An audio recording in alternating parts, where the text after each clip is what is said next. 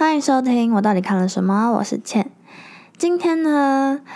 今天呢，我们要来聊日本导演市之玉和他今年的作品。他找来很厉害的韩国演员们，包括嗯宋康昊啊、裴斗娜，然后一起拍了一部叫做《婴儿转运站》的作品。它的英文名字叫《Broker》。那个时候呢，坎城影展的竞片赛里面，他刚好就得了最佳男主角。我就想说，天哪，一定要看！因为先说宋康昊，他在《寄生上流》里面已经让我非常非常的惊艳。他的表现是让我觉得天哪，超级甘拜下风、五体投地的那种。对，然后这次呢，他得了最佳男主角。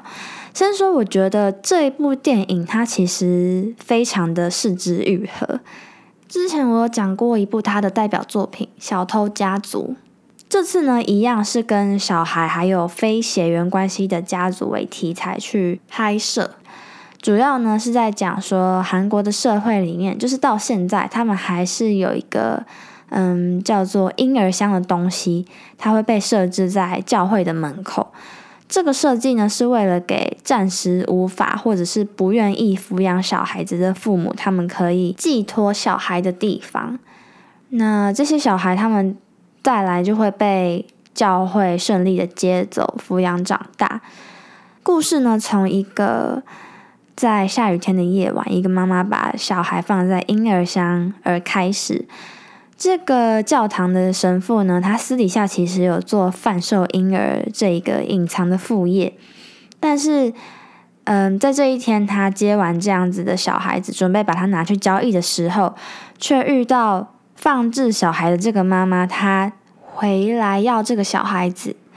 神父就跟他说，他们交易小孩子的目的之后，这个妈妈她也蛮缺钱的，然后也决定要一起加入这个分钱的行列，然后刚好也可以顺便让他的小孩有一个归属，这样，所以他们就踏上了一个寻找养父养母的旅程。在过程之中，发现了电影里面的角色们，他们嗯，有人小时候就是孤儿，或者是在青少年时期离家出走。共同点就是他们家庭方面并没有那么的美满。那在这个旅程进行的途中呢，其实有另外一条支线，也就是警察。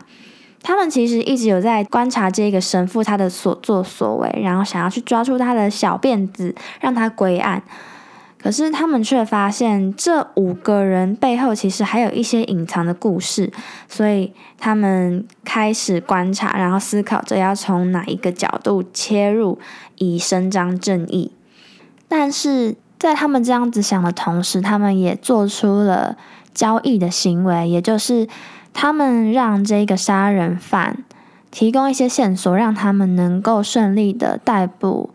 犯法。贩售婴儿的神父这一票人，这其实是很矛盾的哦，因为他们在最后其实有讲到一个很关键的，有一个角色就问说，到底谁才是真正的 broker？因为呃，broker 这个意思在电影里面指的是交易的中介，那神父的方面他们是交易买卖宝宝，但是警察的方面他们反而是要交易买卖他们的。业绩，所以这其实是相互矛盾的，也就是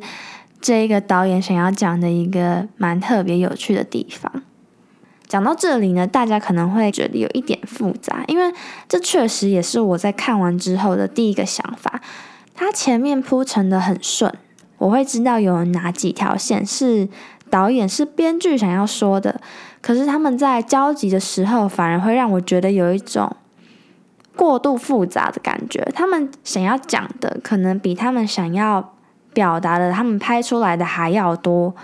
但总结来说，我觉得他想要讲一个很简单的事情，像是活在这个世界上本来就不容易，愤世嫉俗或者是去处处为难别人，并不是一个可以让你的生活更顺利的事情。对于能够让我开心，还有我能够带给他开心的人，这些人才是我真正应该要去在乎的。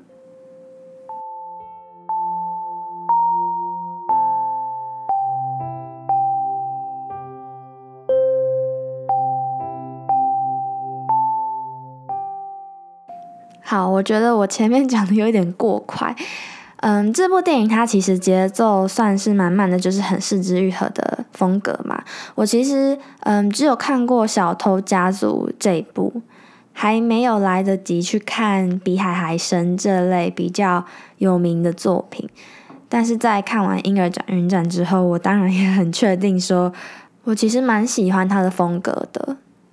然后他。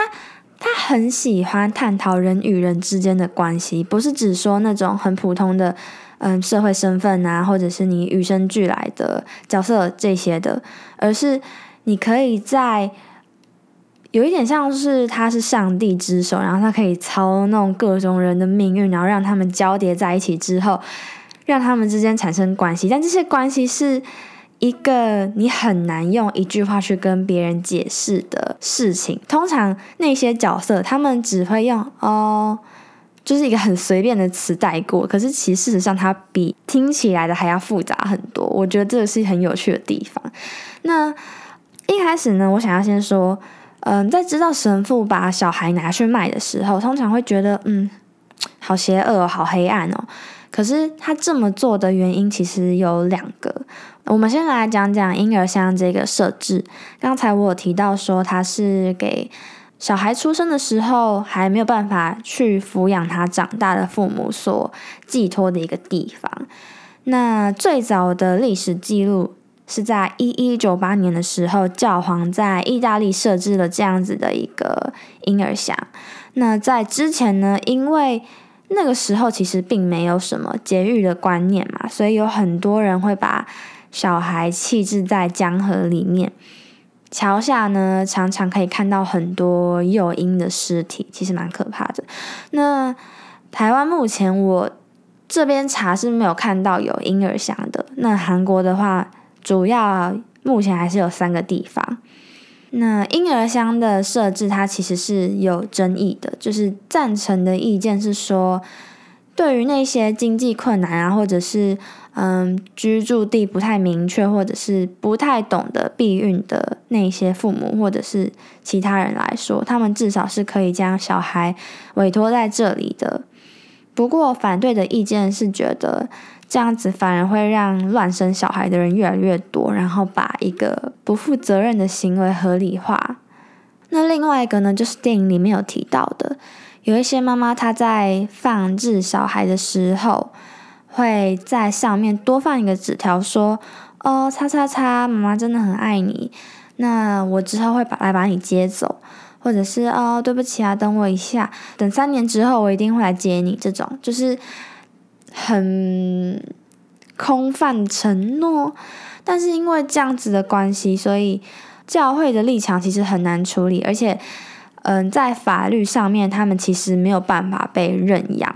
所以教会没有办法把它转交给别人，然后又没有办法从你的纸条里面得到完全的认证或者是信任，那他们接下来可以怎么做？对，嗯，我这边有看到一个。韩国的新闻是讨论婴儿箱这个东西的，然后它的标题是写说，婴儿箱里面的小孩每年只有十趴会被成功的领养走。新闻里面就出现了一个委任的妈妈，她说她其实很想领养她目前被委任到的这个小孩，可是因为法律上面的关系，就是刚才提到的，她没有办法被认养，因为纸条的关系嘛。那她也因此就是没有办法当小孩子的监护人，只能是他的同居者。就算嗯想要帮他办户头啊，或者是帮他办护照，这些都没有办法做到，所以反而是造成另外一群人的困扰。这样子的问题现在在韩国还是存在的，也是因为这样，所以嗯，神父在电影里面也跟妈妈解释说。他要贩售小孩的第一个原因就是这样子。那第二个原因是因为这世界上有很多其他苦恼着没有办法生出自己骨肉的爸妈们，他们也想要有一个有小孩的家庭生活，可是他们可能在过程中不太顺利，所以他们最后找到了这样子的方法，就是做私底下交易。神父的立场是说，这样子也是给他们幸福的可能，所以他其实并不觉得他在做的事情是完全错的。听到这里的话，不知道观众朋友们是怎么想的呢？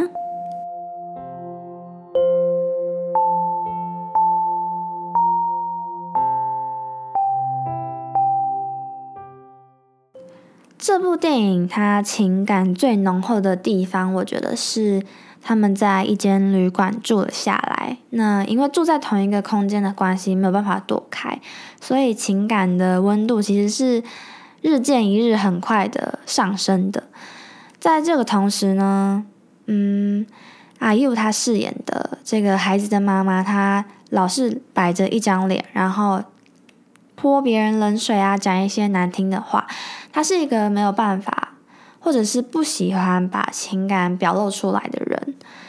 那在一个小孩子的要求之下，希望他可以跟大家讲一些话的时候呢，他请大家关了灯，叫大家闭上眼。在那之后呢，他就一个一个说：“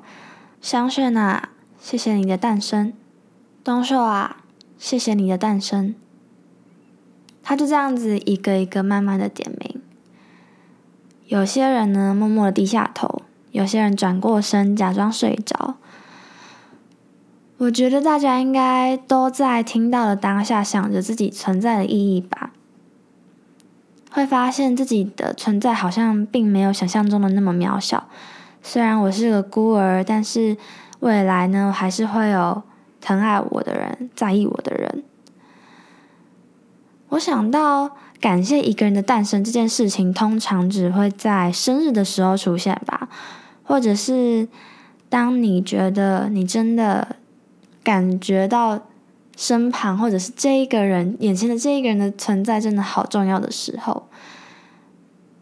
通常那个时候我也会开始思考，嗯，时间轴是怎么来到这样子的交汇点的？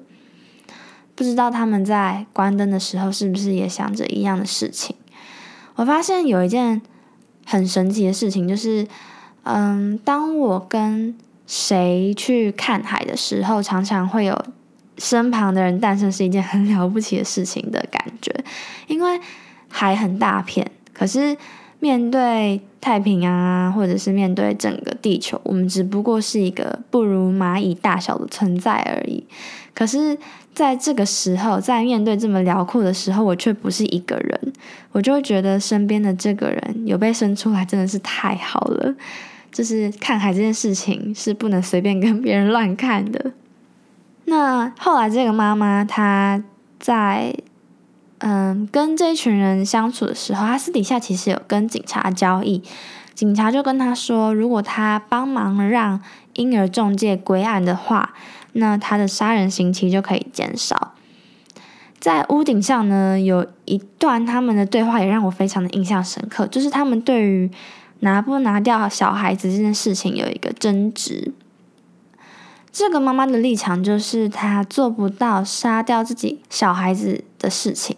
她宁可一开始就先让其他人照顾他，也不想让他死在腹中。这样，那。这个警察倒是就觉得他很自私，觉得他没有想过这个小孩就这样子来到这个世界上，他会不会成为一个别人的负担，或者是有一个很凄惨的人生，或者是下场。那如果是这样子的话，是不是嗯没有出生会比出生来的好呢？不知道大家是怎么想的？因为我觉得这个跟六月的时候发生的美国罗素韦德案有一点呼应。应该说非常呼应。嗯，六月的时候，美国政府裁定，在半个世纪之前闹得轰轰烈烈的堕胎合法化的这个事情，它不在宪法的范围里面。这样子的裁定呢，变成是嗯由各州去做堕胎合法化的决定权。那之前靠着宪法，所以每个州它至少都有三个月的。堕胎权利，嗯，在经济无法负担养育，或者是嗯胎儿长得不太完美啊，或者是在不愿意怀孕的情况下被受孕的妇女来说，可以在及早发现，然后选择要不要保留小孩。我觉得这样子的权利其实都是身为一个女人应该要有的基本权利，因为有很多情况下其实是不被允许的，而且反而会造成妈妈的身体伤害啊，或者是她的负担，甚至是生命危险。而且堕胎这件事情，想一想，对这些做这样子决定的妈妈来说。是容易的吗？难道我今天说我要剁我就剁吗？我我除了伤身体之外，我心灵上面也会受到自己不断的谴责，而且这样子的谴责是比外人看到的还要来上好几百倍。反对意见里面有说哦，有生命会被拯救啊什么的。其实我老实说，我就是无法接受，因为我觉得。他救得了一个孩子的生命好了，但是他可能会毁掉两个人的未来生活啊！如果因为这个小孩子的出生，然后嗯造成更多人的不幸怎么办？就是这也是有可能的啊！所以嗯，讲到这里我就是头又开始痛。对，嗯，我觉得这个议题是很值得讨论的，因为它其实也是代表着为什么为什么我们身为女人，然后我们的子宫或者是我们。这样子生育的能力需要去由别人裁定说怎样才是合法不合法的，就是啊头好痛哦。对，先这样子。那最后总结一下，比起演员呢，我觉得我好像更被这部电影的题材吸引，因为它讲到小孩的人权啊，讲到生育的困难啊等等的。那看完之后呢，其实也可以好好的跟自己说，谢谢我自己。就是很顺利的长到现在这个年纪，对，希望你们也会喜欢这部电影。如果大家有什么话想要跟我说啊，或者是有什么电影想要推荐我的话，也欢迎直接到内容区的 Instagram 直接点击链接，然后到 Instagram 上面跟我小盒子啊，追踪我，关注更多。对，以上就是今天的我到底看了什么？我是倩，下次再见。